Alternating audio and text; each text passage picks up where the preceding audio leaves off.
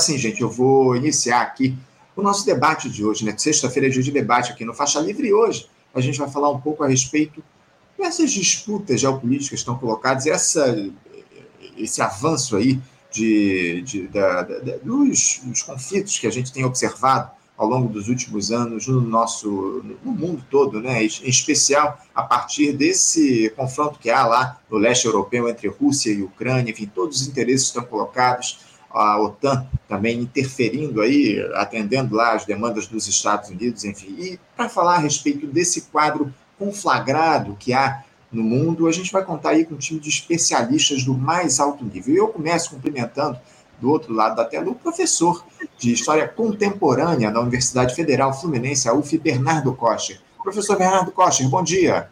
Bom dia, Anderson, bom dia, ouvintes. É um prazer estar aqui. Prazer é nosso contar mais uma vez com a sua participação, professor, nesse debate importantíssimo que a gente vai fazer no dia de hoje, que a gente já está querendo fazer há muito tempo aqui no nosso programa. Além do professor Bernardo, eu vou saudar aqui também do outro lado da tela o economista e professor do curso de Relações Internacionais na Universidade do Vale do Itajaí, a Univale, Daniel Correia da Silva. Daniel Correia, bom dia.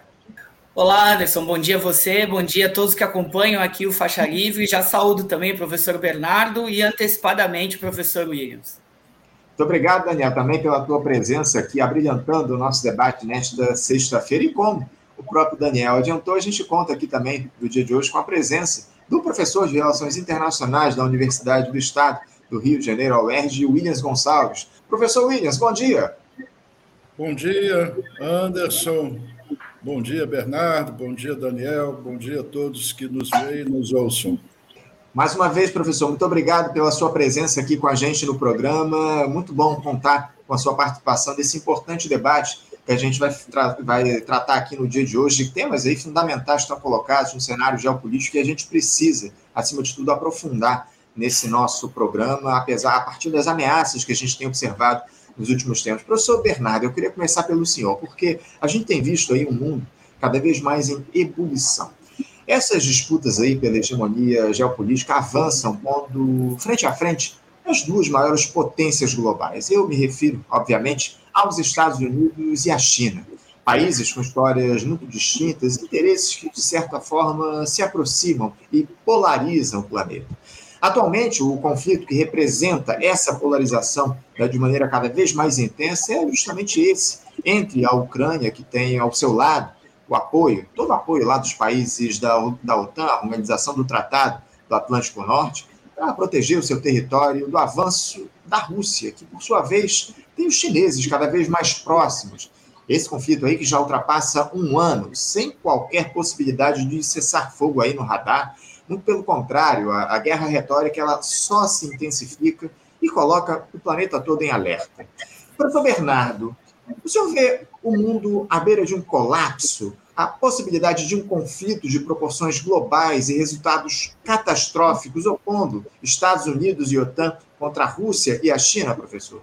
Bem, Anderson, é, uma, é um segredo é, todo mundo quer saber, né? O que vai acontecer, qual é a previsão porque a guerra é, reflete uma crise que vem se aprofundando é, ao longo de algumas décadas, pós-Guerra Fria, nunca houve um equilíbrio exato de poder, porque a Rússia e a China foram crescendo, crescendo, crescendo, desequilibrando o que parecia ser o, o mundo da unipolaridade americana. E a Rússia, principalmente a Rússia, surpreendeu mais que a China, porque estava totalmente desestruturado pós-Guerra Fria, né?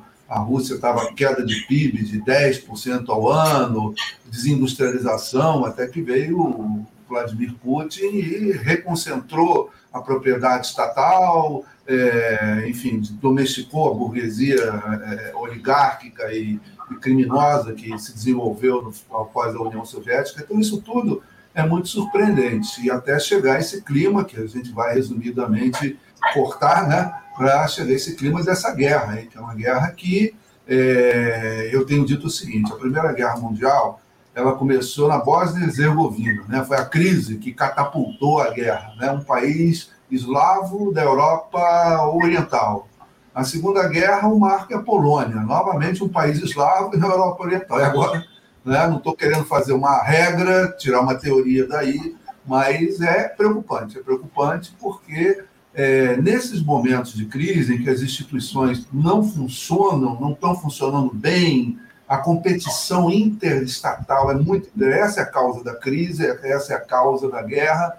É uma competição entre os Estados Unidos e a ascensão da China, principalmente, com a reconstrução da Rússia. Né? Acho que a Rússia, de certa forma, é mais poderosa hoje do que durante a Guerra Fria. Ameaça, de certa forma, mais até.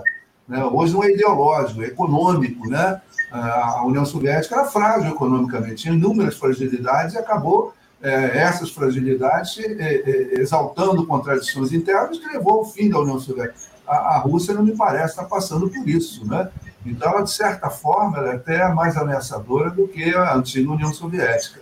Então, nesse clima de competição desregulada, onde a ONU fracassa, a União Europeia fracassa, tudo que estava funcionando mais ou menos, né, é, começa a entrar em colapso, é um problema a ser considerado, porque a escalada da guerra, cada vez vem mais armas, cada vez tem mais é, atores entrando, estatais. Em algum momento alguém pode tomar uma decisão errada. Né? Em algum momento, agora, do outro lado, a ameaça nuclear, por mais contraditória que seja, é um freio, um pé no freio.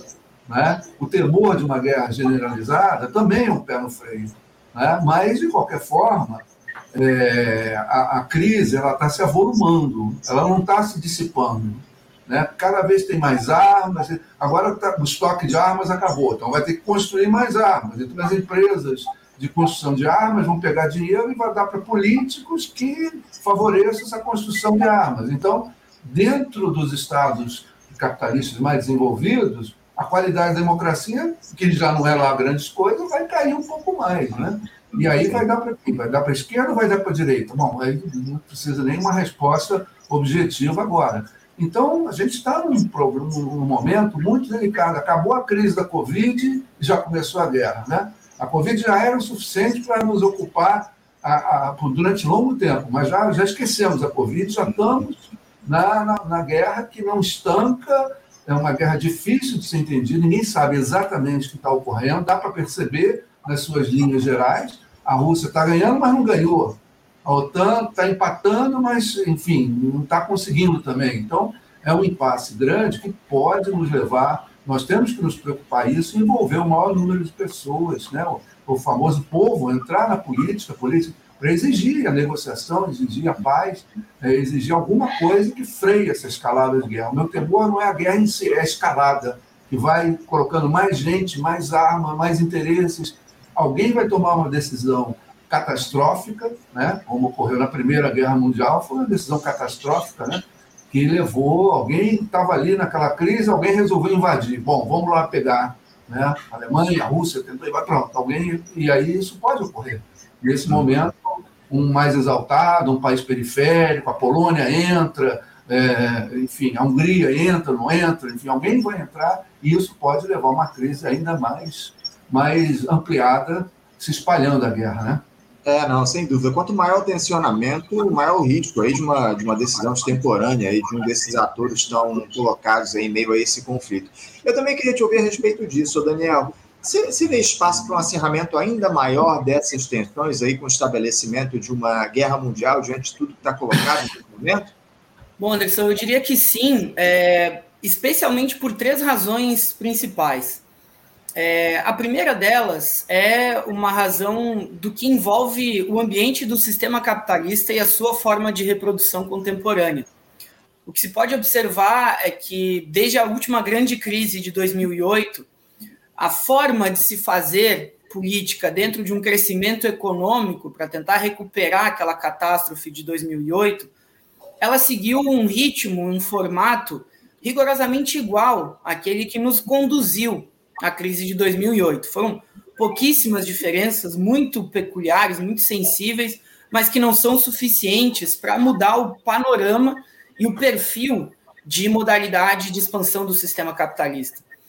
Isso fez com que, na prática, nós já tivéssemos, na iminência do início da pandemia, uma estagnação econômica, uma desaceleração do ritmo de crescimento da economia mundial, que vem acompanhada de um elemento que eu julgo fundamental para esse processo de reprodução do sistema capitalista e que está, inclusive, presente nos últimos relatórios do Fundo Monetário Internacional, no último relatório do Banco Mundial também, apontando para uma estagnação em grau médio e um declínio pontual em algumas grandes economias mundiais da produtividade do trabalho. E mesmo num cenário de avanço tecnológico estrondoso, como nós vivemos atualmente, existe um descompasso muito forte entre o padrão tecnológico que já foi atingido no sistema capitalista e as condições reais da sociedade, dos trabalhadores dentro do sistema capitalista. E isso vai gerando um processo de tensionamento permanente em que esse grande grau avançado de tecnologias disponíveis não consegue ser viabilizado para uma expansão da magnitude de valor produzida, e quando o é, produz imediatamente na sequência uma gigantesca concentração desse valor, desses recursos nas mãos de poucos capitalistas. Isso vai aumentando o grau de tensionamento nas sociedades internamente e nos conduz ao que eu identifico ser o segundo grande problema, que é uma crise grande de legitimidade política, que foi cultivada lá desde 2008 e que começou no interior das sociedades, principalmente no capitalismo desenvolvido, foi tomando conta dos países periféricos do sistema capitalista e foi gerando, em alguma medida, elementos que o professor eh, Bernardo trouxe na sua intervenção, que eh, vão ao encontro de uma crise de institucionalidade global. E essas instituições que, desde a Segunda Guerra Mundial, desde o fim da Segunda Guerra Mundial, foram responsáveis por garantir uma certa estabilidade do sistema capitalista e do sistema internacional como um todo, elas já não conseguem mais dar resultado.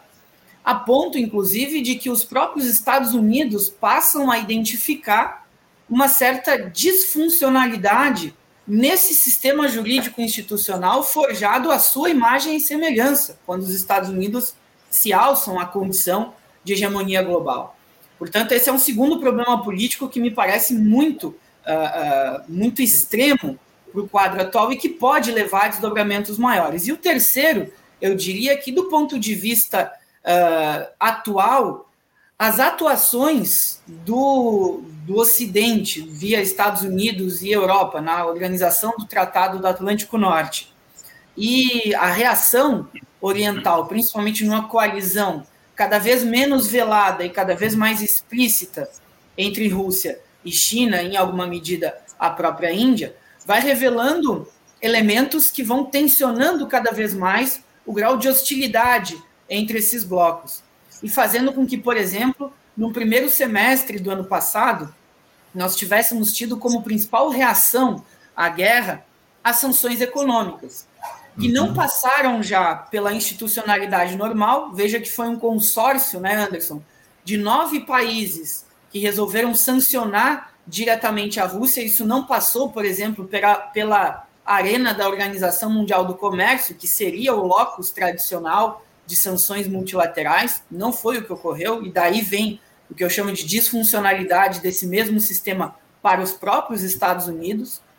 E diante desse quadro, o primeiro semestre de sanções ele foi praticamente estéreo para tentar sufocar a economia russa, para desestabilizar Vladimir Putin, e ele encontrou várias saídas com grande respaldo da China, em alguma medida da Índia, para contornar essa tentativa de sufocamento da economia russa. E aí a escalada militar joga um peso maior, porque o que antes eram munições e armas pontualmente, no segundo semestre se intensificaram, passaram a tomar a condição de mais países envolvidos nesse, é, nesse processo de suplantar militarmente a investida ucraniana. E também né, o, que nós, o que nos faz iniciar o ano de 2023 e visualizar nesse primeiro semestre agora uma escalada em termos militares qualitativos, em que já são enviados tanques, já se discutem os envios de uh, caças, e aí nós vamos vendo uma escalada do conflito com sinalizações da OTAN de que, diante da inoperância das sanções econômicas, a escalada militar é realmente a saída encontrada. E eu diria que a combinação desses três grandes elementos, né, uma crise do sistema capitalista como um todo e as suas dificuldades de reprodução, uma crise de legitimidade política no cenário internacional E essa escalada militar, objetivamente, que tem acontecido agora, são condicionantes que moldam essa espécie de barril de pólvora que pode sim conduzir o conflito a consequências ainda mais dramáticas, Anderson. Isso. Obrigado, Daniel, pela tua primeira participação. Professor Williams, é, eu queria lhe passar a palavra, porque eu tenho um colega que eu costumo chamar de cavaleiro do apocalipse, porque qualquer movimento aí de uns atores pesados envolvidos nesse conflito, ele já projeta o fim do mundo para a semana seguinte. O senhor é mais ponderado aí nessa análise ou nós estamos mesmo aí nos aproximando de um, um confronto definitivo que pode pôr fim à humanidade a partir dessas ameaças que surgem, professor? O, o Anderson, o, o último documento nacional de defesa dos Estados Unidos, que foi apresentado pelo governo Biden em outubro, devia ter sido apresentado no início do ano, porém, com o, o início da guerra da Rússia contra a Ucrânia, ele foi adiado, portanto, o documento só foi apresentado em outubro. Lá, no documento oficial do governo Biden, né, é, está escrito que os Estados Unidos irá à guerra, né, caso seja, seja necessário, a partir desse, desse conflito da Ucrânia. Portanto, não é uma questão é, de opinião minha, sua, outro. O governo dos Estados Unidos né, admite isso. Em uma em um, um, discurso, uma palestra, uma conferência né, feita recentemente, o, o, o Mike Pompeo, que foi diretor da CIA e foi secretário de Estado do, do Trump, ele falando para os seus, nesse discurso, falando lá para o seu, para o, o, o pessoal do Hudson Institute, o, o Pompeu diz o seguinte: que a questão é o petróleo. A questão é o petróleo e o gás, porque o petróleo e o gás é o, o, o dínamo, né? é o combustível do, do desenvolvimento econômico. E os Estados Unidos não podem perder o acesso ao petróleo e ao gás. E a propósito disso, vale observar o seguinte: é, por que o Putin é tão é, demonizado? Veja, eu vejo, eu vejo muitas muitas análises né, da, da situação internacional, né, em que as pessoas ficam preocupadas com o, o sistema político da Rússia, com o, o Putin. Já vi, já vi acadêmicos chamá-lo de genocida, etc. A questão não é essa questão é essa. Imagine se os Estados Unidos entrar em guerra por outro, com outro país, porque esse país não é democrático. Os Estados Unidos que sustentaram, sustentaram ditaduras militares cruéis, né, como a do Chile, do Brasil mesmo, até certo, até certo ponto. A questão não é essa. Né? Você pode criticar o sistema político russo, pode criticar o sistema político chinês, mas quando a questão é internacional, o nível de análise é outro. Né? E a, e, e a razão pela qual o Putin é demonizado, que é o seguinte, é que os Estados Unidos colocaram o Boris Yeltsin no poder, foi a CIA que colocou o Boris Yeltsin, e o Boris Yeltsin fez tudo o que os americanos e a OTAN queria. Se encrencou com o FMI, com tudo, se endividou, etc. E o, e, e, e o pior de tudo, é o pior de tudo que não é que não é não é apresentado, não é discutido. O, o, no governo do Yeltsin começou a ser articulado a venda de refinarias de petróleo russa para empresas norte-americanas. Formou-se um consórcio de empresas norte-americanas que tinham como conselheiros né, tipos como Henry Kissinger, Condoleezza Rice e outros, que já estavam prontos para comprar uh, uma parte importante né, das, do, do, dispositivo petrolífero uh, russo. E se os Estados Unidos conseguissem isso, eles teriam uma capacidade de interferir diretamente na política de preços do petróleo e do gás da Rússia. Uhum. Aonde, você pode perguntar, mas onde é que você viu isso? Por um livro escrito por um diplomata brasileiro que foi embaixador do, do Brasil na, na Rússia. Isso não é invenção, está lá escrito. Uhum. E o que, que o Putin fez? Quando descobriu isso, pegou o, o oligarca responsável por isso, hum, o colocou na cadeia, pegou toda a papelada, picou, picadinho e jogou. A partir daí, o Putin virou demônio. Hum? E o, o, o, o Mike Pompeu diz: a questão é o, o petróleo. A Europa não pode ficar dependente do petróleo e do gás da Rússia. A Alemanha não pode ficar dependente, a Alemanha não pode ter uma articulação política e econômica. Articulação, não, desculpe, a Alemanha não pode ter uma interdependência política e econômica com a, a Rússia. Porque isso vai contra um dos pilares, né, do, um, um pilar, um sólido pilar da concepção eh, política, geopolítica dos formuladores eh, norte-americanos, que é o domínio da Eurásia.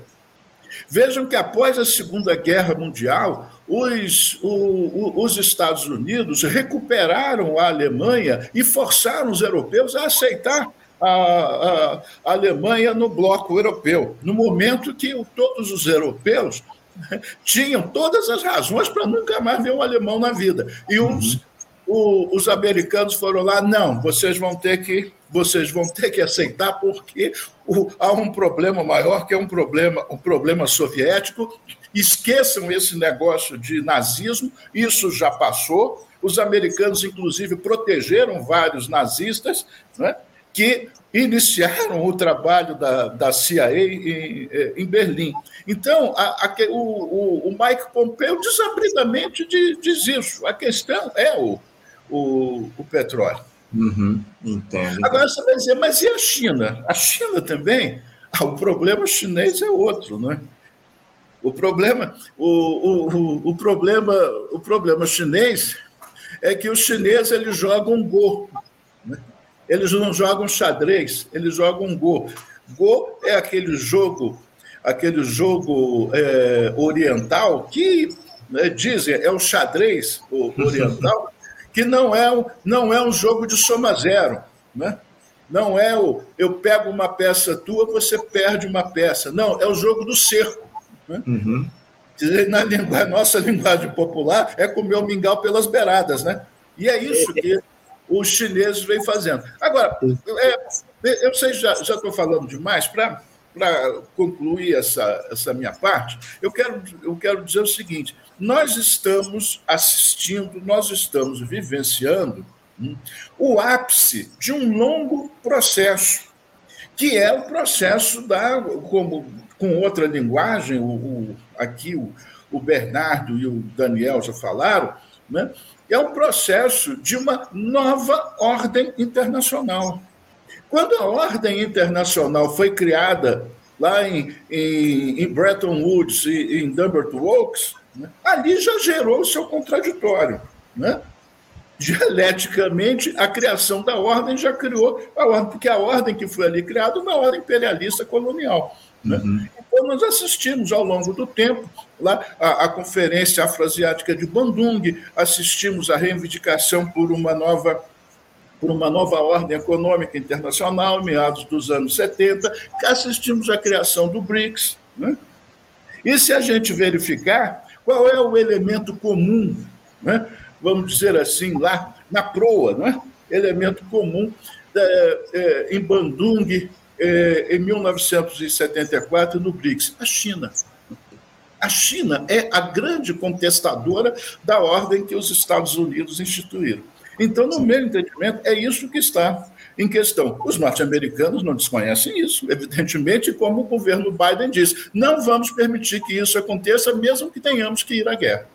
Muito bem colocado, professor. Agora, é, a partir dessa primeira intervenção de todos vocês, parece que a gente tem um consenso aqui. Eu queria, professor Bernardo, lhe passar a palavra questionando o seguinte: o senhor consideraria hoje os Estados Unidos como a maior ameaça para a humanidade?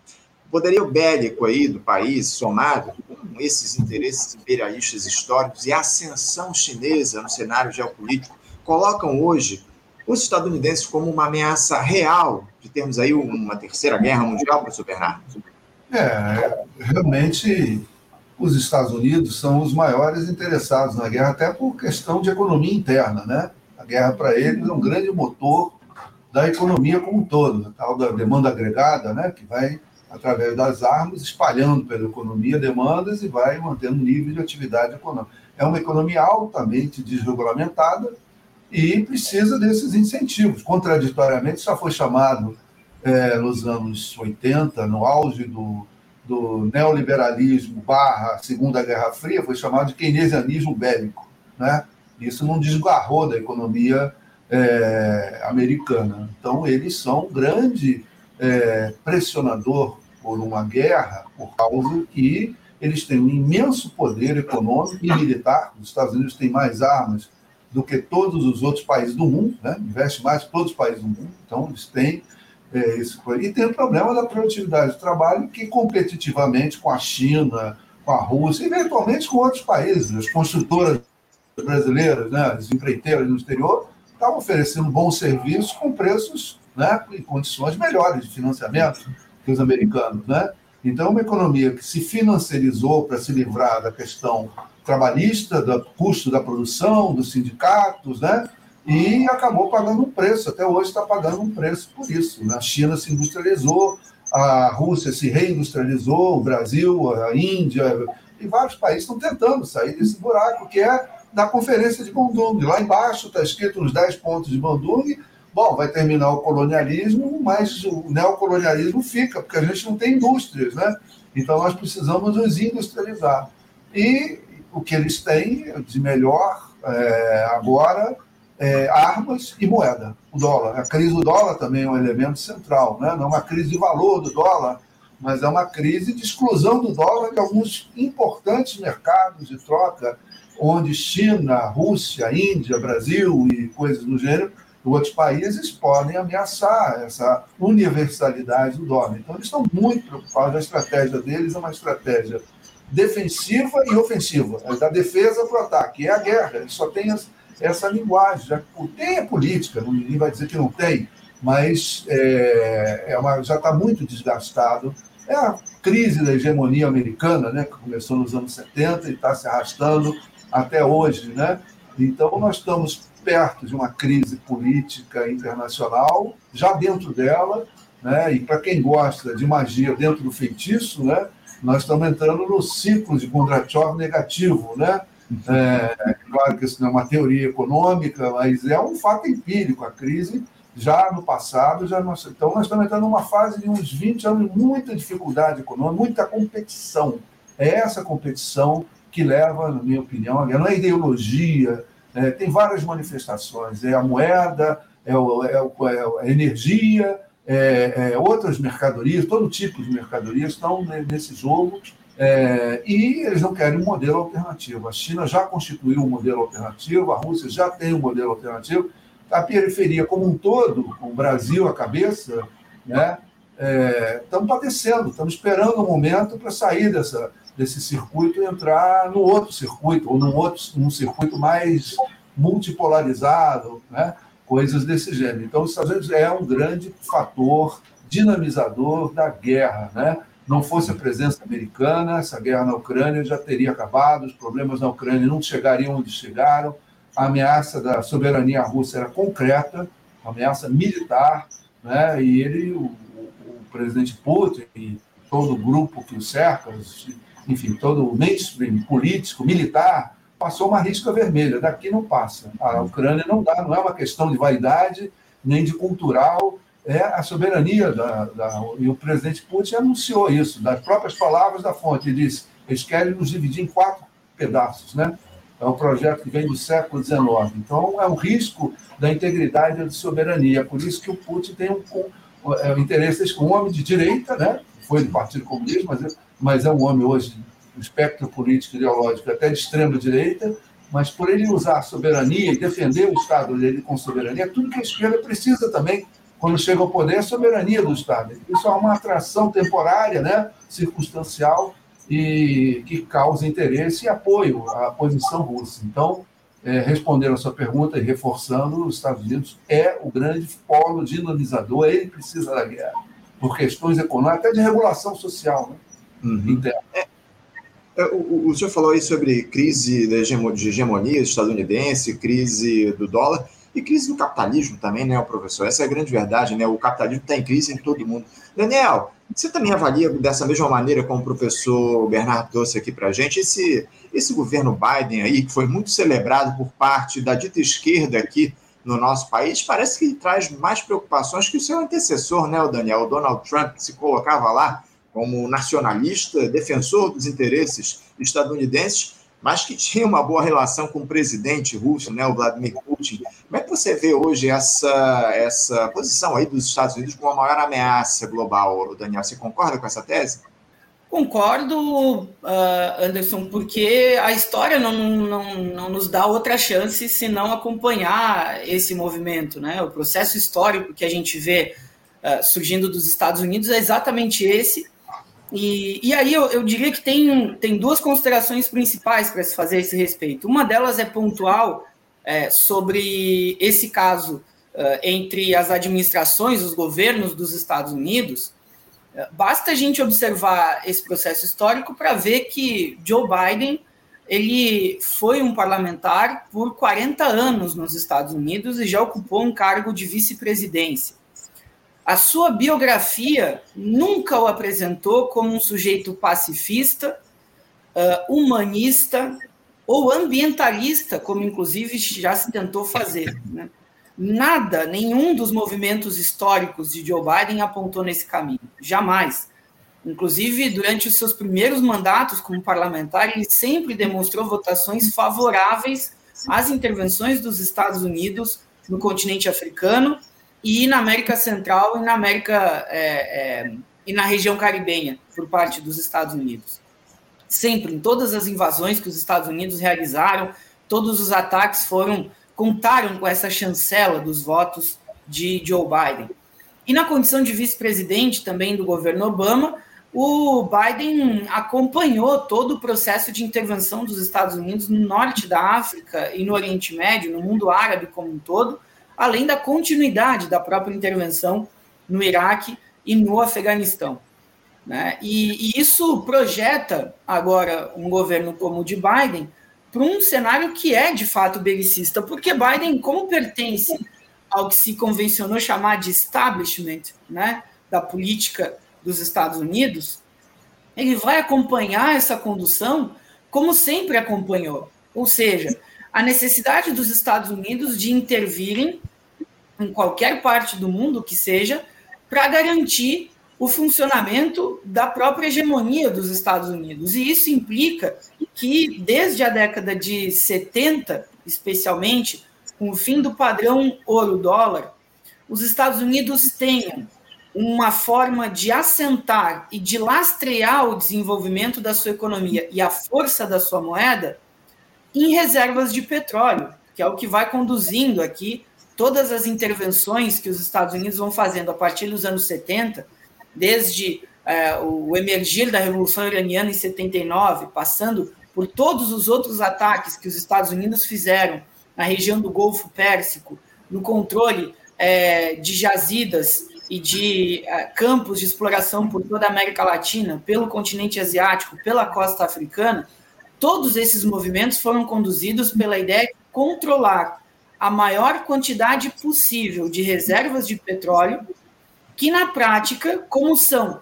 Petróleo, veja, não é só energia, é fundamental que a gente sempre recupere isso. O petróleo é base material da sociedade para componentes que vão para muito além da queima de combustível, que é, obviamente, um ponto importantíssimo mas como base material, os dispositivos eletrônicos que nós estamos usando agora para conversar e quem está nos acompanhando também, são todos dispositivos cuja base material é o petróleo.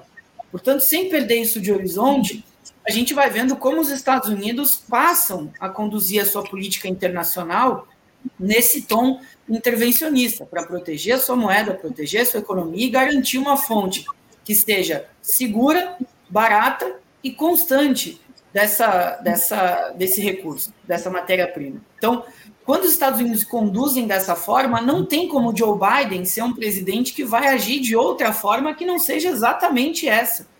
Né? O que há com Donald Trump é uma espécie de desvio uh, uh, pontual nesse caminho que, no final das contas, acabou acelerando, inclusive, o processo de transição eventual hegemônica entre Estados Unidos e China. Porque, vejam, Joe Biden, uh, ele recorre, né, perdão, Donald Trump, nesse sentido, ele recorre a elementos mais primitivos da disputa hegemônica entre países. Porque o que, que o Trump faz no início da sua administração?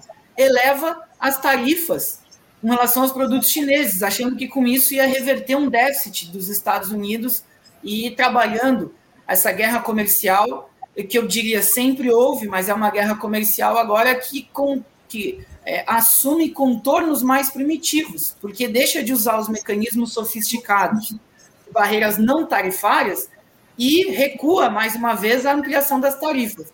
Resultado: a Comissão de Assuntos Econômicos do Senado dos Estados Unidos fez um balanço da política de Trump de guerra comercial. Ora, o déficit comercial dos Estados Unidos com a China passou de 300 bilhões de dólares, que era no início das sanções, para 375. Ou seja, foi um tiro que saiu pela culatra, aumentou a quantidade desse déficit e, no limite, acelerou o processo de transição hegemônica entre os dois países. Então, essa é uma condição que eu diria, ela é uma condição mais pontual, mais é, digamos assim, conjuntural do nosso tempo. Agora, eu recuperaria também, é, para a gente é, ir ao encontro da sua pergunta, Anderson, sobre a condição dos Estados Unidos representarem né, essa ameaça à paz mundial, é, se a gente vai para uma condição mais estrutural e se assumimos, de fato, essa premissa de que há um processo de transição hegemônica em curso, que, a meu juízo, tende a ser muito mais lento do que boa parte dos analistas é, tem asseverado, mas está sim em curso, esse processo jamais na história das relações internacionais, Anderson, aconteceu sem que houvesse um conflito de grandes proporções.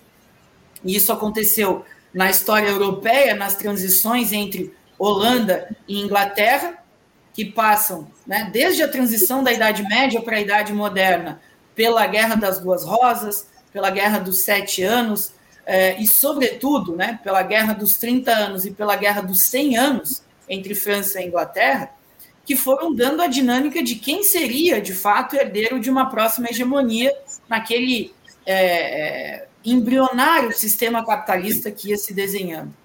E, na virada do século XIX para o século XX, as guerras interimperialistas, é, no final do século XIX, e a Primeira e a Segunda Grande Guerra, durante o século XX, pautaram a transição hegemônica entre Inglaterra e Estados Unidos.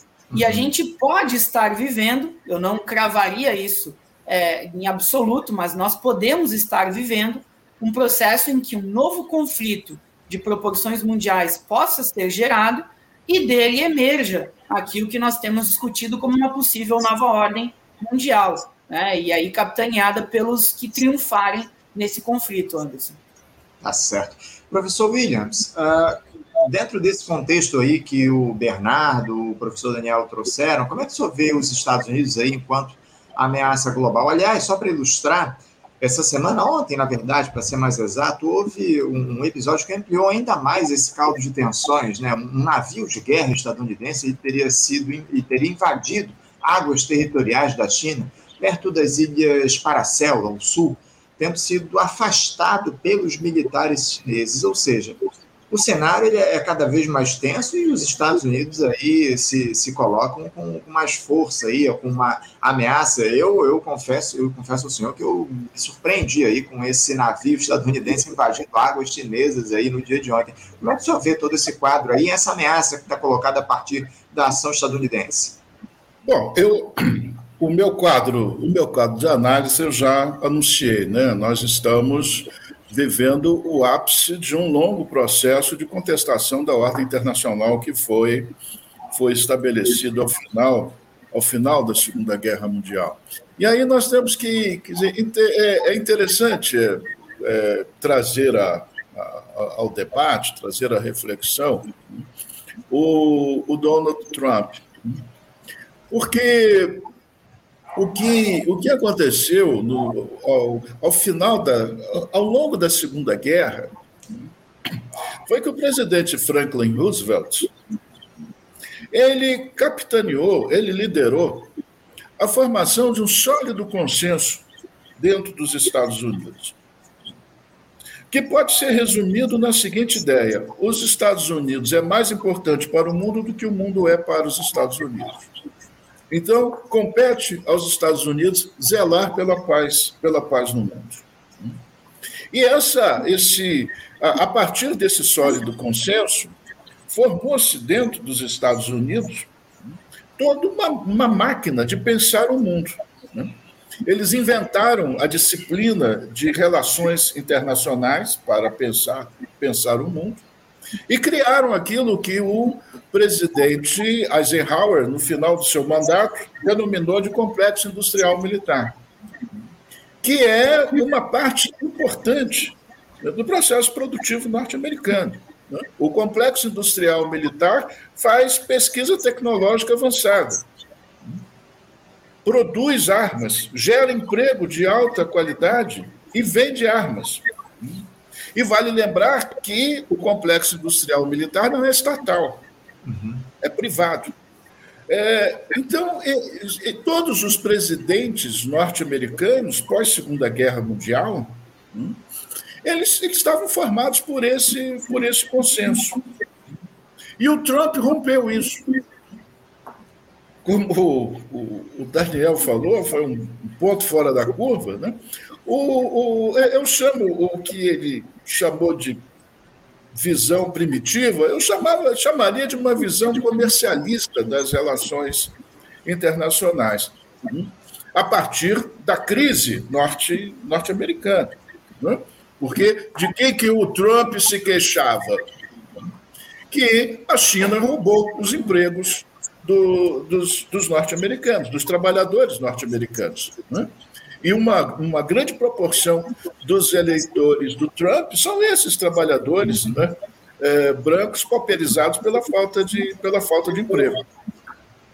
Vale dizer, vale dizer que lá no, no, no nos anos 90, os republicanos norte-americanos criticaram né, a política da globalização, porque viam a China como a grande beneficiária da globalização.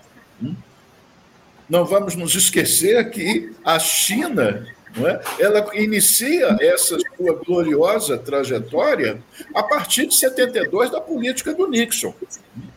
O Nixon estabeleceu lá o diálogo com a China com a finalidade de, de isolar a, a União Soviética e, por fim, a guerra do, do Vietnã. E todas as facilidades foram concedidas à China para que a China é, é, crescesse. Né? Então, o, o, o, Trump ele denuncia esse, esse consenso, né?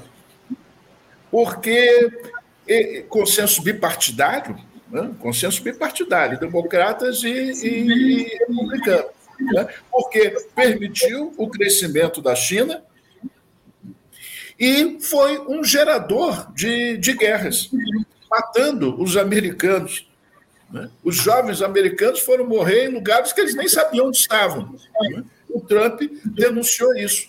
Veja que o Trump fez tudo que foi maluquice no governo dele, menos guerra. Ele não fez guerra, pelo contrário, negociou a saída do, do Afeganistão. E o Biden é o representante desse consenso. O Biden foi a, o, o retorno desse consenso e a recuperação do terreno perdido. Haja vista a, a relação né, é, política, institucional e pessoal que o Trump tinha com o Putin. Para, para o consenso bipartidário, isso é uma coisa inimaginável, porque ele estava, além disso, ele ainda se indispôs com a OTAN. Você há de recordar que ele agrediu verbalmente a, a Angela Merkel. Sim. Né? E isso estava proporcionando é, proporcionando a interdependência econômica da Alemanha com a Rússia. Inclusive a denúncia daquele jornalista Seymour de que o, o canal lá de, de, de, transmissão do gás foi detonado por comandos norte-americanos. Norte né? Então, aquilo que o Trump fez foi anti-consenso. Anti uhum. Ele denunciou o, o, consenso. E o Biden é o retorno do, do consenso bipartidário. Sim. É, o, o senhor se refere aí ao, ao Nord Stream 2, né? Aquele. Isso, exatamente. é, que foi Isso. atacado, enfim. Professor, eu, eu, queria, eu queria trazer aqui algumas participações dos nossos espectadores, porque tem muita gente aqui mandando mensagens. Ó. O Gilberto Costa diz aqui o seguinte: os Estados Unidos não se acanham tirar água de qualquer rio, principalmente os dos outros, para girar o seu moinho. Já o Fernando Pessoa disse também aqui, ó, as respostas anti-imperialistas somente podem vir do proletariado e da maioria oprimida. As manifestações grevistas na Europa expõem o caminho da luta de classes. Já o Jorge Pérez ele participa dizendo o seguinte: Anderson, os estates sempre foram belicistas, são democratas quando lhes convém, são imperialistas em tempo integral. E eu queria aproveitar essa, esse tema, essa participação aqui do Jorge Pérez, para trazer uma discussão trazer luz aí a um, a um, tema, uma discussão que provoca alguma polêmica, professor Bernardo, inclusive nessa, na própria esquerda, porque há quem diga aí que existem diferentes impérios no mundo, o imperialismo estadunidense, o imperialismo russo, o imperialismo chinês, enfim, que só se diferenciam aí pelos seus matizes ideológicos. Eu queria ouvi-los a respeito dessa ideia de que há diferentes países imperialistas para além dos Estados Unidos e o que é que coloca uma nação nessa condição. Começando por você, professor Bernardo, como é que o senhor vê essa ideia de imperialismo? É, você fez uma excelente pergunta, os ouvintes aí muito atentos às questões subjacentes ao nosso debate, né? A questão do imperialismo é uma questão candente. É, muitos dos atores é, que estão nessa contenda agora na guerra da Ucrânia são impérios, né? E, e alguns com políticas imperialistas. Eu acho que essa discussão do imperialismo é, é, um pouco download, recorte e cola do que foi do século XIX, quando Inglaterra, França, Bélgica, Holanda, Espanha, é, subsidiariamente Estados Unidos, enfim, dividiram o mundo, coisa e tal. Ali ficou o imperialismo, porque foi uma competição de imperialismos todos contra todos. E nesse, entrechoque acabou gerando dois blocos, a bipolaridade, e isso levou a guerra. Né? Essa é a lição muito sagaz que Henry Kissinger, no seu livro Diplomacia, nos oferece. Né? A multipolaridade, aí eu digo, de impérios competindo, né? vários tipos de império, o russo, o inglês, o turco-otomano, já em condições muito frágeis, todo mundo se achando, até a Itália, muito frágil, se achando império forte. Enfim, essa é a discussão do imperialismo. Muitas dessas nações hoje estão aí, a Rússia, por exemplo, a China, né? a própria Constituição da Rússia é um, império, é uma, é um Estado nacional multiétnico, multireligioso e multinacional. É um pouco império, mas eles adotou uma política imperialista? Aí que eu digo, acho que não. A mesma coisa que a China. A China tem comércio com o mundo todo. Quem diz que a China é imperialista e ponto, não sabe o que foi imperialismo do século XIX, da Inglaterra, da França. Aquilo foi uma política genocida, né? de uma coisa, de uma barbaridade, de milhões de mortos. Né? É, não é isso que a Rússia e a China estão fazendo exatamente. Então, eu creio que a discussão do imperialismo está enviesada e viciada com a discussão do século XIX. Acho que um país tem um potencial imperialista, né, como a Rússia, mas não usa, não tem uma política imperialista. A questão da Ucrânia é de segurança, não é de império econômico. Né? O horizonte da Rússia, no momento, é, já que a porta da Europa ocidental e central fechou, é a Ásia, da qual eles provavelmente estão tendo grande desempenho. Eles estão se mantendo economicamente. Eu cito aqui o caso do cartão de crédito. Cancelaram, proibiram os russos usarem as bandeiras de crédito, os cartões, e usaram os chineses né? que foram que tem vários pontos, eu nem sabia disso, mas eles têm milhares e milhares de pontos de aceitação da bandeira dos cartões de crédito chineses e os, os russos estão transitando essa crise toda com galhardia até, né? não estão passando um problema como passa Cuba, como passa outros países, Nicarágua, cercados e isolados e, e perdendo a batalha econômica. Então, a questão do imperialismo hoje tem que ser vista com adaptações, com uma reinvenção e recompreensão do que é o império, onde está o núcleo do imperialismo. E eu volto a repetir, está nos Estados Unidos. A Europa Ocidental né, cedeu, ela tinha energia constante, limpa, estruturada de décadas, né, como gás alemão, e simplesmente jogou isso para o espaço.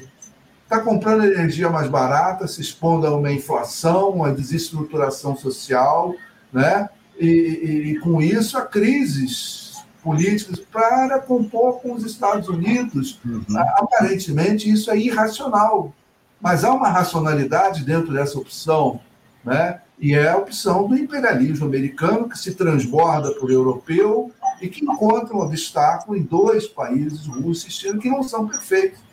Né? Eu vou aqui me, me referenciar uma pesquisa própria sobre a, a Conferência de Bandung, a formação dessa nova ordem internacional, que já é citado pelo professor Williams, é, em fevereiro de 22, Rússia e China, antes da guerra, né, antes do início da invasão russa na Ucrânia, é, Xi Jinping e Putin reúnem e dizem a nova ordem multilateral está, está aqui consolidada. Dois decidiram isso, dois anunciaram isso, cadê o resto da turma? Né? Cadê os outros multilaterais? Quer dizer, não é perfeita. Né? Há um, um, um, um rasgo aí de império, eu que dou as ordens, né? mas não há uma política imperialista nítida, né? uma política sólida. E é isso que eu acho que a política externa brasileira tem que se dedicar com muito apreço, né? não romper com um gigante tradicional histórico, que é os Estados Unidos, mas decididamente caminhar né, para as expectativas do que a China e a Rússia vão trazer para a economia, para a política internacional, né, para a estabilidade, para o multilateralismo, do jeito que está imperfeito a Rússia e a China, para o nosso gosto ocidental, que gostamos desse liberalismo fajuto, mas é o que tem, né, e eles têm coisas a oferecer. Por exemplo, o 5G.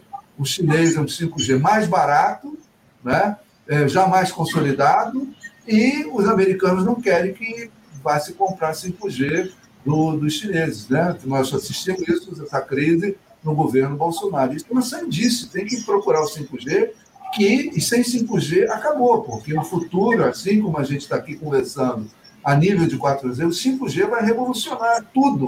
A produção, as comunicações, uma outra revolução dentro da revolução das comunicações. E onde é que está um bom 5G ofertado no mercado? O chinês. Uhum. Então, o que está se colocando aí, volto a dizer, é uma competição declarada para um sistema que tem dificuldades, né, que perdeu o controle central, mas ainda é muito forte, e nós temos que caminhar por esse caminho, essa coisa toda. Então, vou aqui é, ressaltar e exaltar até a posição do presidente Lula pela paz. Né, pela paz. Essa guerra é danosa, não só porque mata pessoas, isso é evidente, cria refugiados, o sacrifício humano não deve ser valorizado. Mas a guerra vai trazer uma instabilidade pior, essa transição né, do mundo é, euro, europeu e americano, né, anglo-saxão e europeu, para o mundo afroasiático, mais, né, que já estamos percorrendo há mais de 70 anos, quase isso, depois da Conferência de Bandung, ela pode ser feita também pela via diplomática, pela via da negociação, e não pelo conflito armado. Então, a posição do presidente Lula, eu gosto muito, né, porque ela afirma e reafirma, é na negociação. Ele tem posições contra a Rússia, não sei o que, coisa tal, louváveis ou não, mas é, a negociação tem que ser estabelecida, que isso vai. É, é, a, a, guerra é um instrumento de forçar né, os outros países a, a, a participar desse, desse conflito, né? É, e depois, o pós-guerra também é, é, é, desastroso. Né? O pós-guerra da Segunda Guerra Mundial foi virtuoso por causa da Guerra Fria, mas do, da Primeira Guerra Mundial, o pós-guerra, foi um verdadeiro desastre econômico. E eu temo que isso possa estar voltando. Esse pós-guerra ucraniano, né, se não se expandir, vai ser um negócio muito violento ainda, é, em termos de. não a guerra militar, mas a guerra econômica a guerra política, o que a gente já tem de golpes de Estado patrocinados pelos Estados Unidos, vai piorar muito. Né? Não esquecer que a Europa também participou do golpe de 16 do Brasil, né? serviços secretos britânicos, já ouvi notícias na internet circulando. Quer dizer, a Europa também estava envolvida e a questão do petróleo, como bem ressaltou o presidente, professor Williams, né? é, é, é crucial, é crucial. Né? Então, nós temos que forçar a negociação, de alguma forma, tem que sair daí a negociação é, e encerrar essa guerra o mais rápido possível. Uhum. É, o, o, senhor falou a respeito do Brasil, a gente ainda vai aqui trazer essa, essas questões relacionadas ao nosso país, né, essas disputas que estão colocadas, como é que o Brasil se coloca em meio a tudo isso. Eu só vou pedir para. A gente está se aproximando aqui do tempo final, do tempo limite aqui do nosso debate, só vou pedir um pouquinho de brevidade nas respostas, porque eu ainda queria aprofundar um pouquinho mais esse tema do Brasil. Mas, Daniel, eu vou te passar a palavra para você falar a respeito desse tema que eu trouxe aqui do professor Bernardo a respeito do imperialismo. Rússia e China podem ser consideradas, na tua avaliação, nações imperialistas, levando-se aí em conta as suas movimentações no cenário geopolítico. Como é que você avalia aí esse quadro do imperialismo, além do estadunidense, Daniel? Olha, Alex, eu diria que a Rússia não, a meu juízo, não faz parte de um rol de, de países imperialistas. Agora, a China é uma forte candidata e já tem dado muitos ensaios do que poderia vir a ser uma atitude imperialista no sistema internacional. Digo isso amparado pela teoria clássica do imperialismo que foi desenvolvida. Né? Lenin dizia que o imperialismo é o estágio superior do capitalismo. E como eu também estou entre aqueles que, dentro das polêmicas no pensamento de esquerda, considera que a China nada tem de socialista, é, eu entendo que a possibilidade da China superar os Estados Unidos na condição de hegemonia global impõe um condicionante, inclusive, a ela que é, use lance mão do expediente imperialista para ascender a condição de hegemonia e para se manter nessa condição. Então, nessa compreensão do imperialismo como etapa superior do sistema capitalista, a gente vai olhando o que são os fundamentos, as características principais de um movimento imperialista. Isso vai envolver coisas que a China faz, como, por exemplo, fazer exportação recorrente de capitais, com grandes investimentos em outros países, que lhes rendam um excedente econômico que é capturado desses países. E fazer um processo de investimento produtivo em outros países que também vai em busca de recursos naturais e traz muito mais fundamentos do que o investimento inicial. São movimentos específicos, característicos de uma atuação imperialista, tal como também orientava a Rosa Luxemburgo, quando falava da acumulação de capital, ela descrevia países que produziam uma grande quantidade de recursos, mas precisavam realizar a mais-valia que era produzida internamente em outros mercados e precisavam, por conta disso, de uma grande, é, um grande leque de parceiros econômicos que pudessem absorver esses produtos com uma potencial mais-valia que tinha sido produzida internamente para que ela fosse efetivamente convertida em lucros.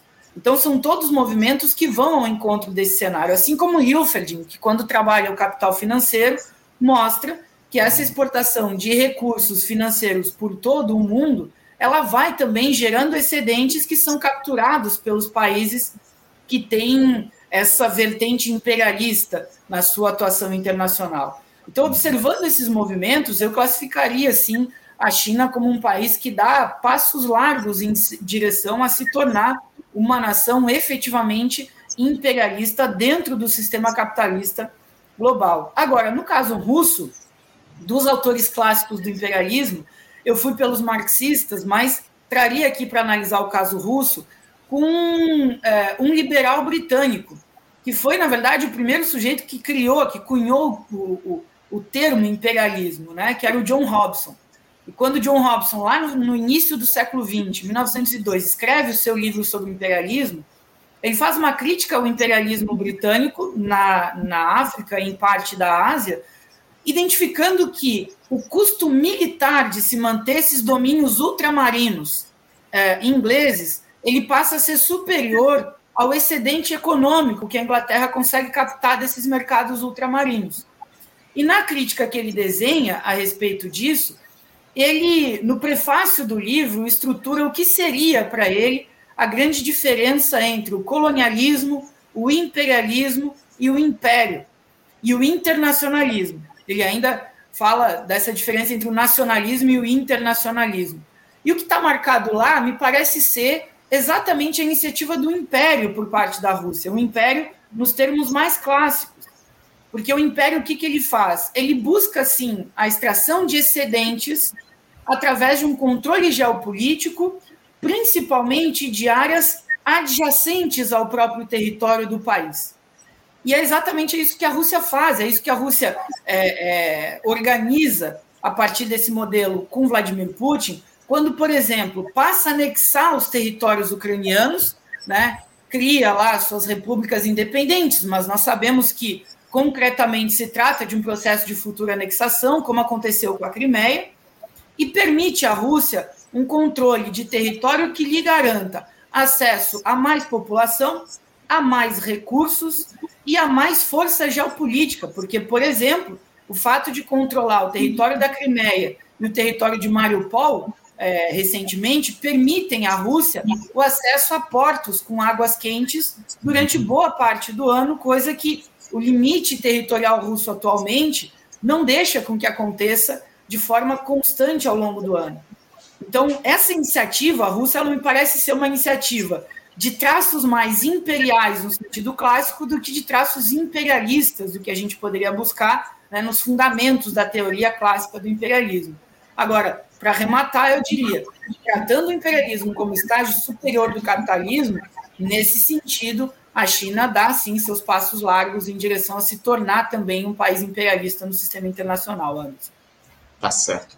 Professor Williams Gonçalves, vou lhe passar a palavra para o senhor também dar a sua opinião a respeito desse tema, antes da gente passar aqui para daqui a pouquinho encerrar o nosso debate a respeito da questão nacional daqui do país, do Brasil. Como é que o senhor vê esse tema aí do imperialismo, esse, se há diferentes imperialismos no mundo estadunidense, chinês e russo, como é que o senhor se coloca nessa discussão? Bom, eu, eu, estou, eu estou inteiramente de acordo que antes de, de, discutir essas questões é necessário haver uma precisão conceitual, né? porque é, nós estamos falando de, de palavras polissêmicas né? que são usadas de diferentes maneiras. Né? E se nós formos, se nós formos é, como, como fez o Daniel, né? é, definir o imperialismo segundo a, a definição clássica do, do Lenin, né? quer dizer, o imperialismo, estágio supremo do capitalismo, o que ele, o que ele diz, na verdade, é o capitalismo no estágio dos monopólios. Né? Quer dizer, todo, todo capitalismo que atinge o estágio dos, dos monopólios, dos oligopólios, se torna um país, uma economia imperialista, porque, inevitavelmente, é, vai necessitar de expandir os seus negócios além das, das fronteiras. E o, e o sentido do, do Lênin era eminentemente político. Né? O, o, capitalismo que chega ao estágio imperialista, chega ao estágio dos oligopólios, está teoricamente maduro para a revolução, revolução socialista. Né? Então, nós temos aí uma multiplicidade de imperialismo. Né? A Inglaterra, o Reino Unido é imperialista, a França é imperialista, etc. E tal. Agora, o que está, o que está em jogo, me, me parece, né, é a organização política, né? é a institucionalização, ou como o pessoal chama por aí, a, a governança, a governança global. É?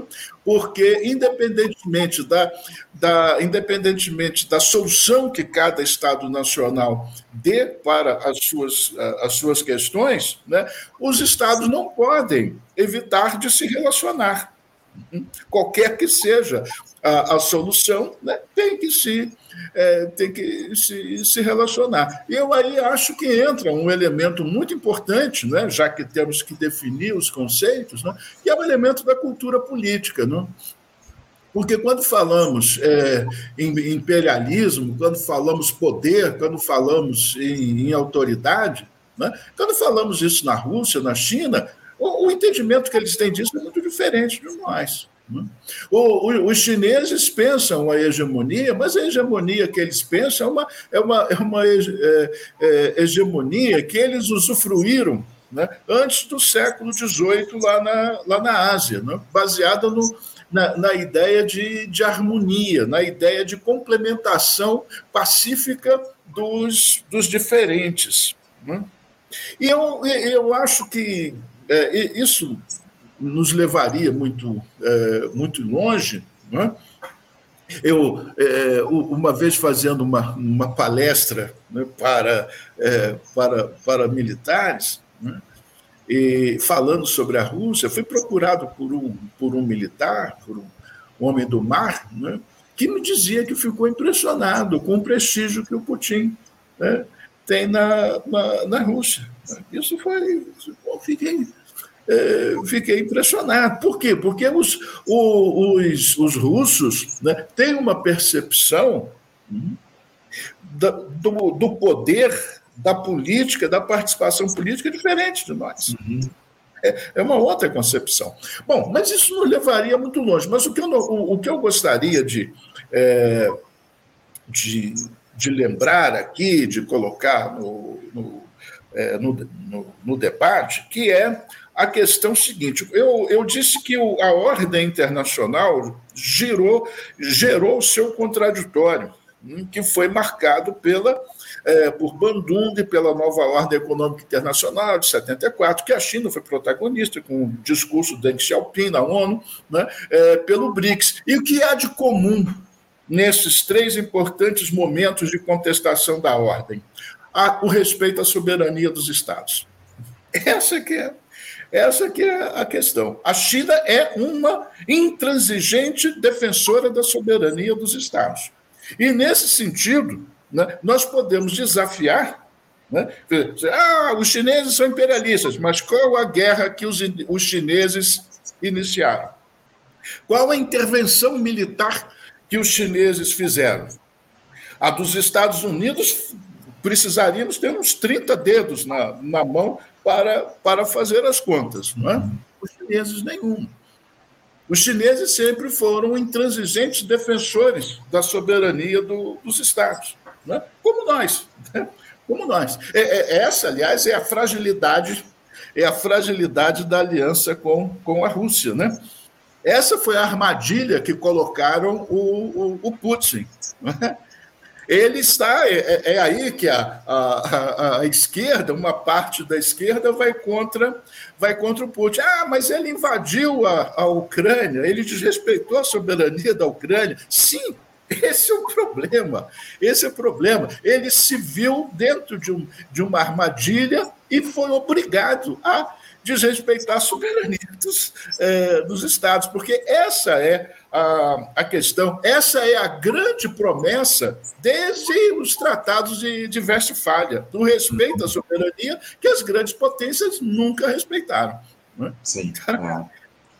É, é, é, uma ótima observação que o senhor faz, professor, muito bem lembrado. O, o eu, eu preciso, a gente está se encaminhando aqui para o finalzinho do nosso debate, o tempo está quase se esgotando, e eu preciso trazer a questão do Brasil aqui para discussão. Mas eu tenho um questionamento aqui do nosso espectador Gilberto Costa, que eu queria aproveitar, professor Bernardo, que o senhor, de alguma forma, respondesse aqui o que ele traz para a gente e depois emendasse nessa questão do Brasil. Gilberto Costa diz, questiona o seguinte: o que é que diferencia, então, a China dos Estados Unidos? é o processo, ou seja, um se utiliza da força produtiva em escala absurda e recursos financeiros, e o outro pelos canhões.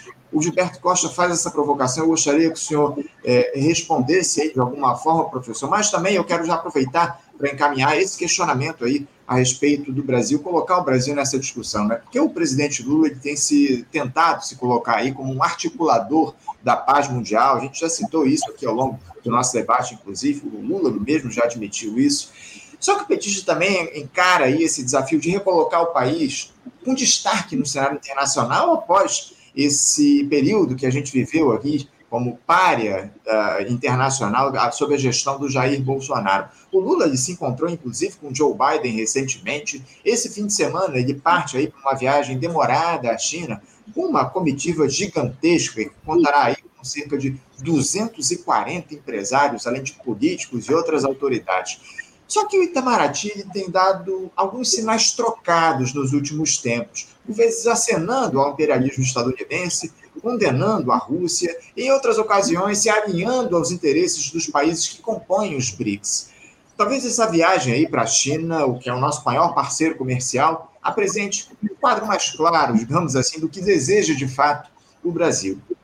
Professor Bernardo, começando pelo senhor, já é possível identificar aí o que lado o nosso país vai tomar nesse tabuleiro geopolítico? Ou a tendência é essa de se ficar aí em cima do muro mesmo? Como é que o senhor vê essa posição dúbia do Brasil? O senhor acha que isso favorece, de fato, o nosso país? E aproveita também para falar a respeito desse, desse questionamento aí do Gilberto Costa, né, sobre o, a, o que diferencia a China dos Estados Unidos, professor. É, é, são duas perguntas, vou tentar ser o mais breve possível, né? A pergunta do Gilberto é, é a pergunta que vale um milhão de dólares, né? Quem responder certinho ganha, né? É difícil. Eu vou tentar dar uma opinião nesse sentido, né? São duas economias gigantescas, né? A China já ultrapassando, né?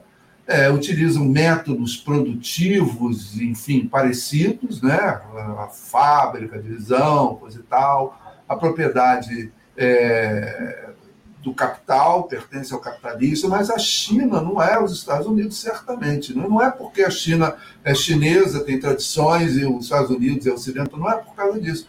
Eu diria que a China é diferente, porque na China não tem propriedade da terra. Né? A terra não é propriedade.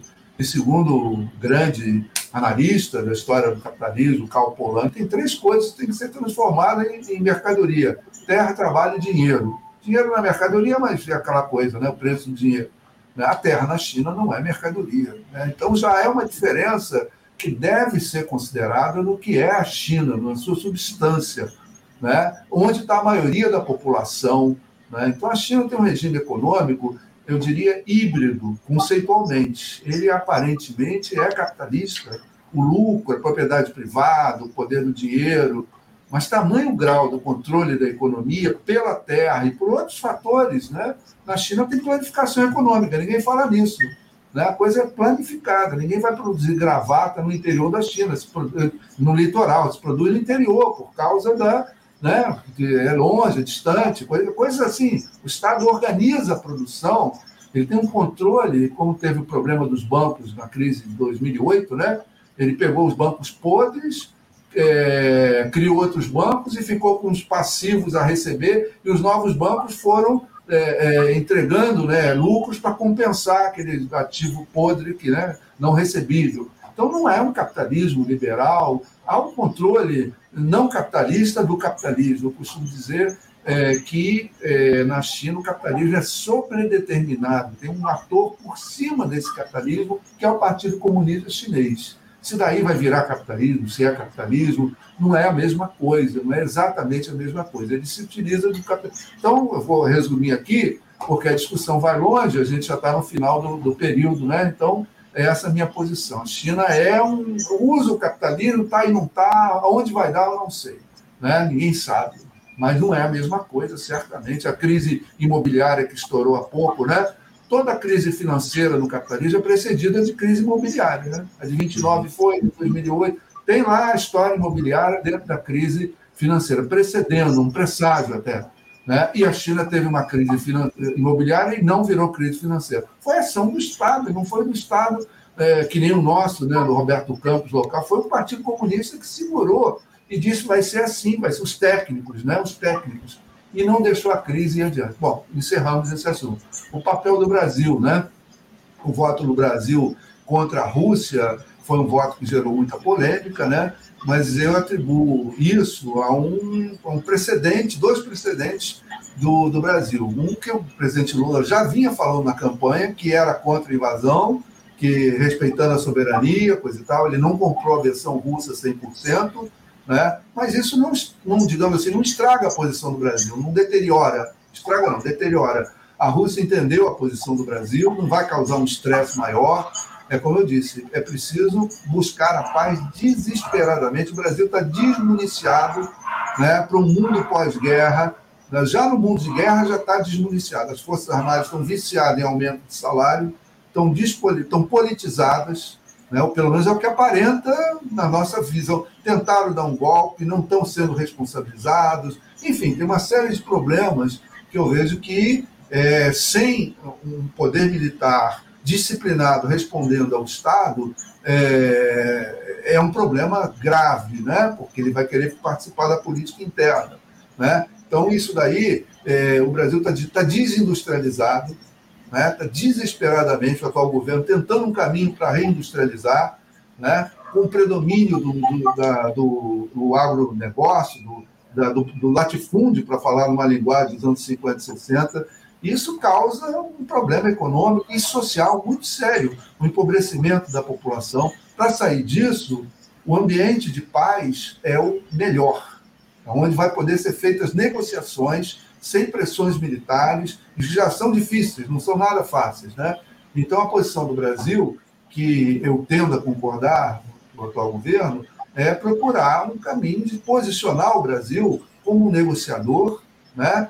apontando soluções como intermediário e gerar fatos para que isso seja viabilizado. Né? Caso contrário, há esse conflito que nós estamos na periferia, mas somos tão grandes, o Brasil é tão grande que não pode dizer e se acomodar, eu estou na periferia e isso não me diz respeito. Não, nós estamos na periferia, mas isso nos diz muito respeito, tem que ser tomadas decisões estratégicas e não tem, não tem plano B, tem que acertar de vez, de algum jeito, tem que sair desse impasse, é, porque o que vem pela frente é a deterioração. Né? É a deterioração. A economia mundial parece que está há mais de 10 anos apontando para uma recessão brutal, uma depressão brutal. Tá, ela entra num ambiente de recessão e sai, ela entra e sai, não sai muito, mas volta para aí veio a pandemia e agora a guerra, né? Então, um quadro de instabilidade política que não permite previsibilidade para nenhum governo. E essa é a grande dificuldade do Brasil. Então, eu creio que a política externa do Brasil, no momento entre erros e acertos menores, ela é correta, porque traz os atores nacionais ao seu papel razoável de negociadores, deixando a guerra como um último recurso. Né? Como foi dito aqui pelo professor Williams, a guerra já está colocada na mesa. Nós vamos para a guerra. E é, isso daí é amplamente desfavorável, vai desorganizar a competição e vai é, novamente iniciar uma corrida competitiva violentíssima, né? da qual. É, e o Brasil, eu falo também em nome da América Latina, eu acho que é bem representativo.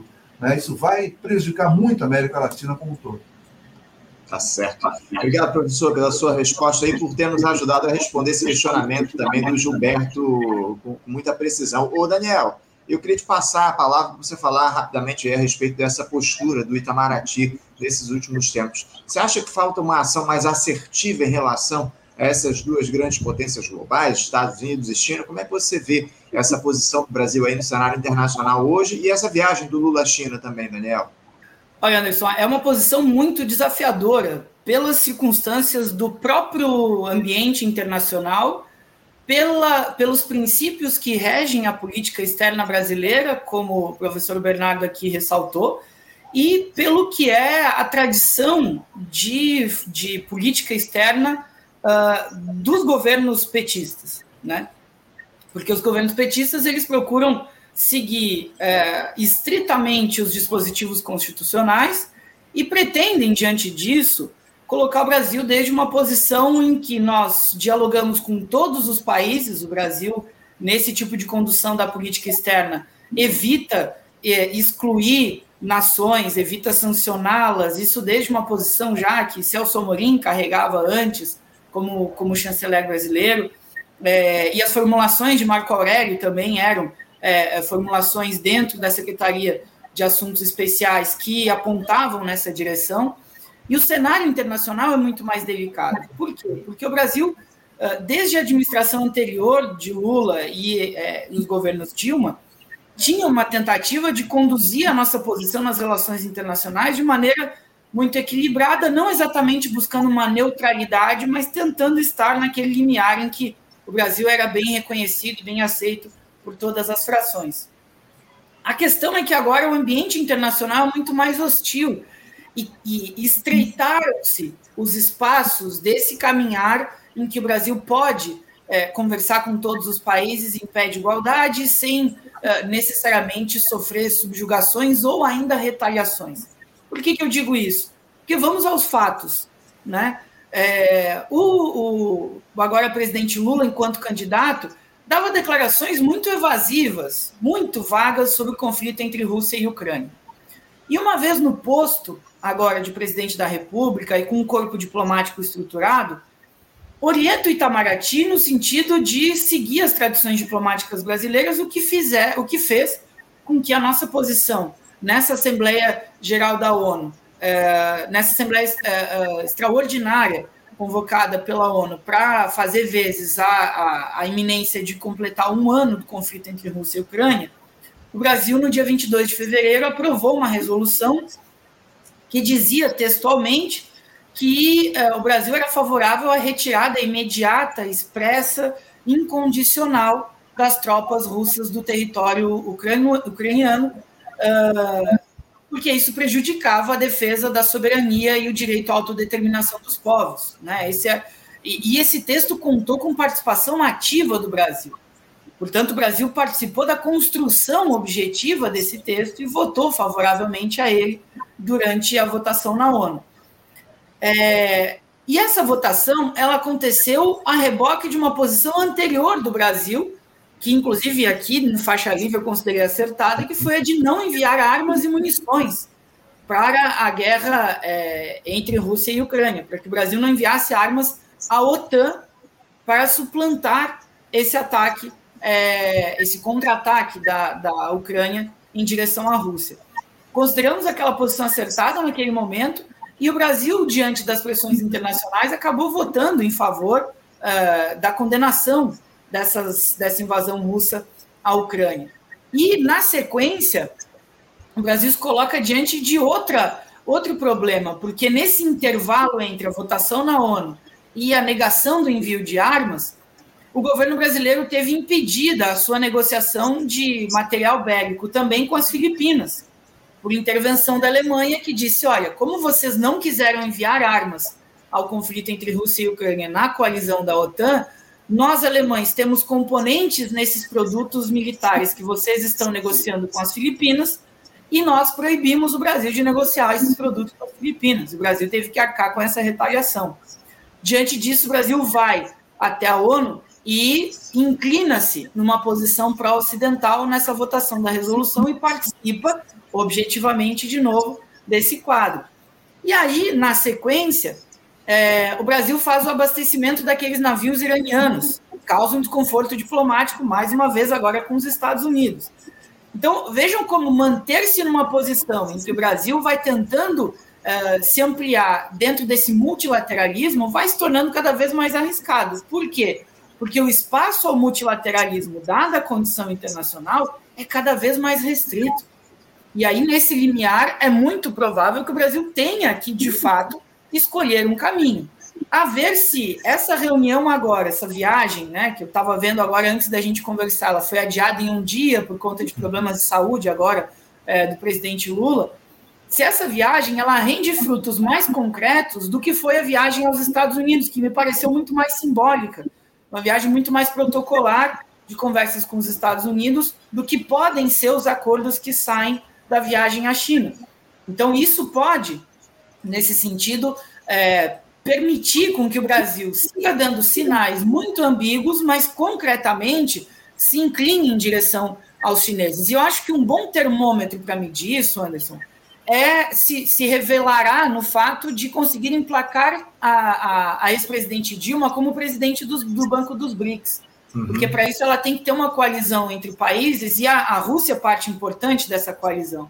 Então, uma manifestação da Rússia nesse sentido seria uma espécie de aceitação de que aquela votação está superada e o Brasil segue num caminho em que é, a coalizão possível com esse outro bloco pode ser relevante. Agora, uma última parte aqui, é, Anderson, é que o Brasil, mesmo embarcando nesse novo bloco, é preciso registrar: o Brasil embarca num outro bloco de coalizão com, com Rússia, Índia e China, mas o Brasil entra de forma subordinada nesse bloco. É preciso registrar isso. Nós não estamos entrando desde uma condição avançada, num patamar que nos garantiria uma outra posição geopolítica global. Nós seguimos entrando de forma subordinada. E aí eu identifico que, assim como um dia estar associado aos Estados Unidos, no início do século XX, representou uma posição progressista frente ao que eram os acordos espúrios que boa parte dos países latino-americanos tinham com a Inglaterra, concretamente me parece que hoje é, me parece uma posição progressista fazer acordos em direção à Rússia, mas que podem ter uma consequência tão dramática for, quanto foi o alinhamento junto aos Estados Unidos, porque a roda do sistema capitalista vai girando nessa direção.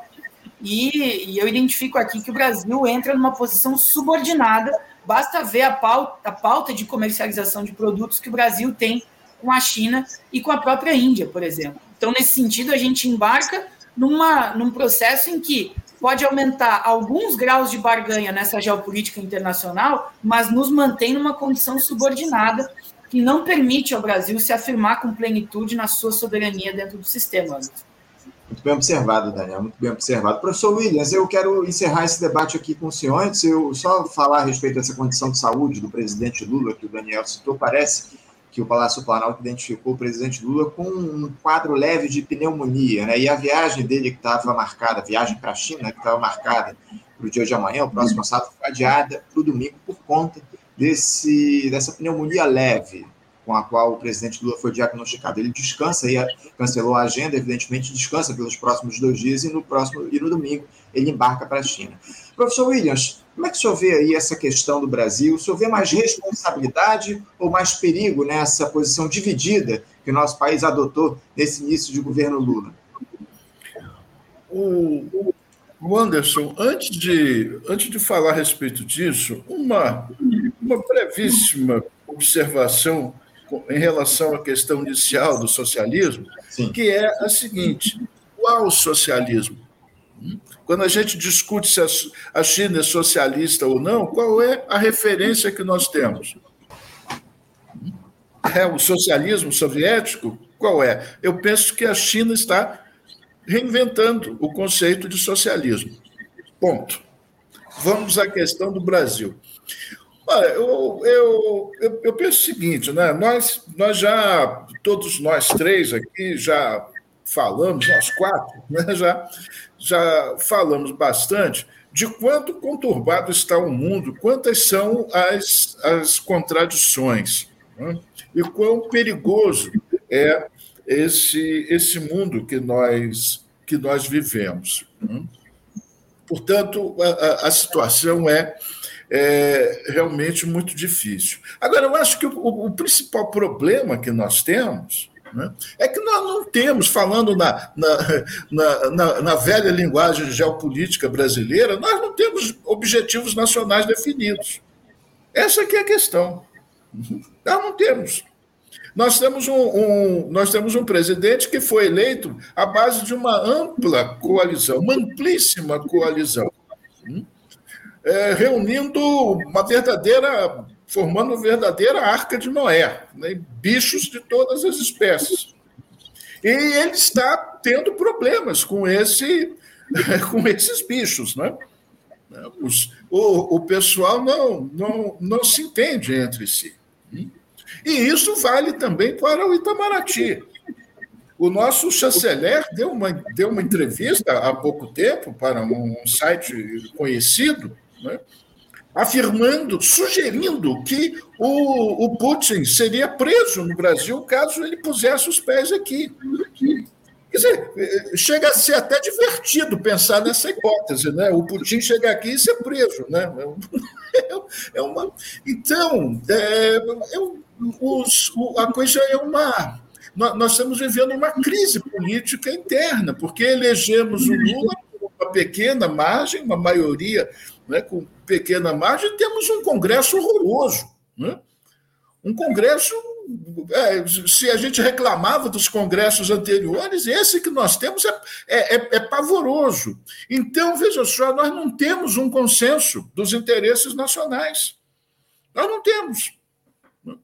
Esse é o nosso, esse é o nosso problema. Numa situação numa situação de crise internacional que nós temos, nós precisaríamos ter uma retaguarda, precisaríamos ter um consenso, objetivos nacionais definidos. Né? Nós não temos.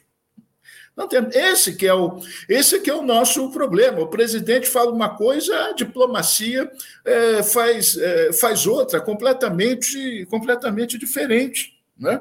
E isso, veja, veja bem, isso não depende da não, não, não, não, não depende da nossa situação da nossa situação periférica. Né?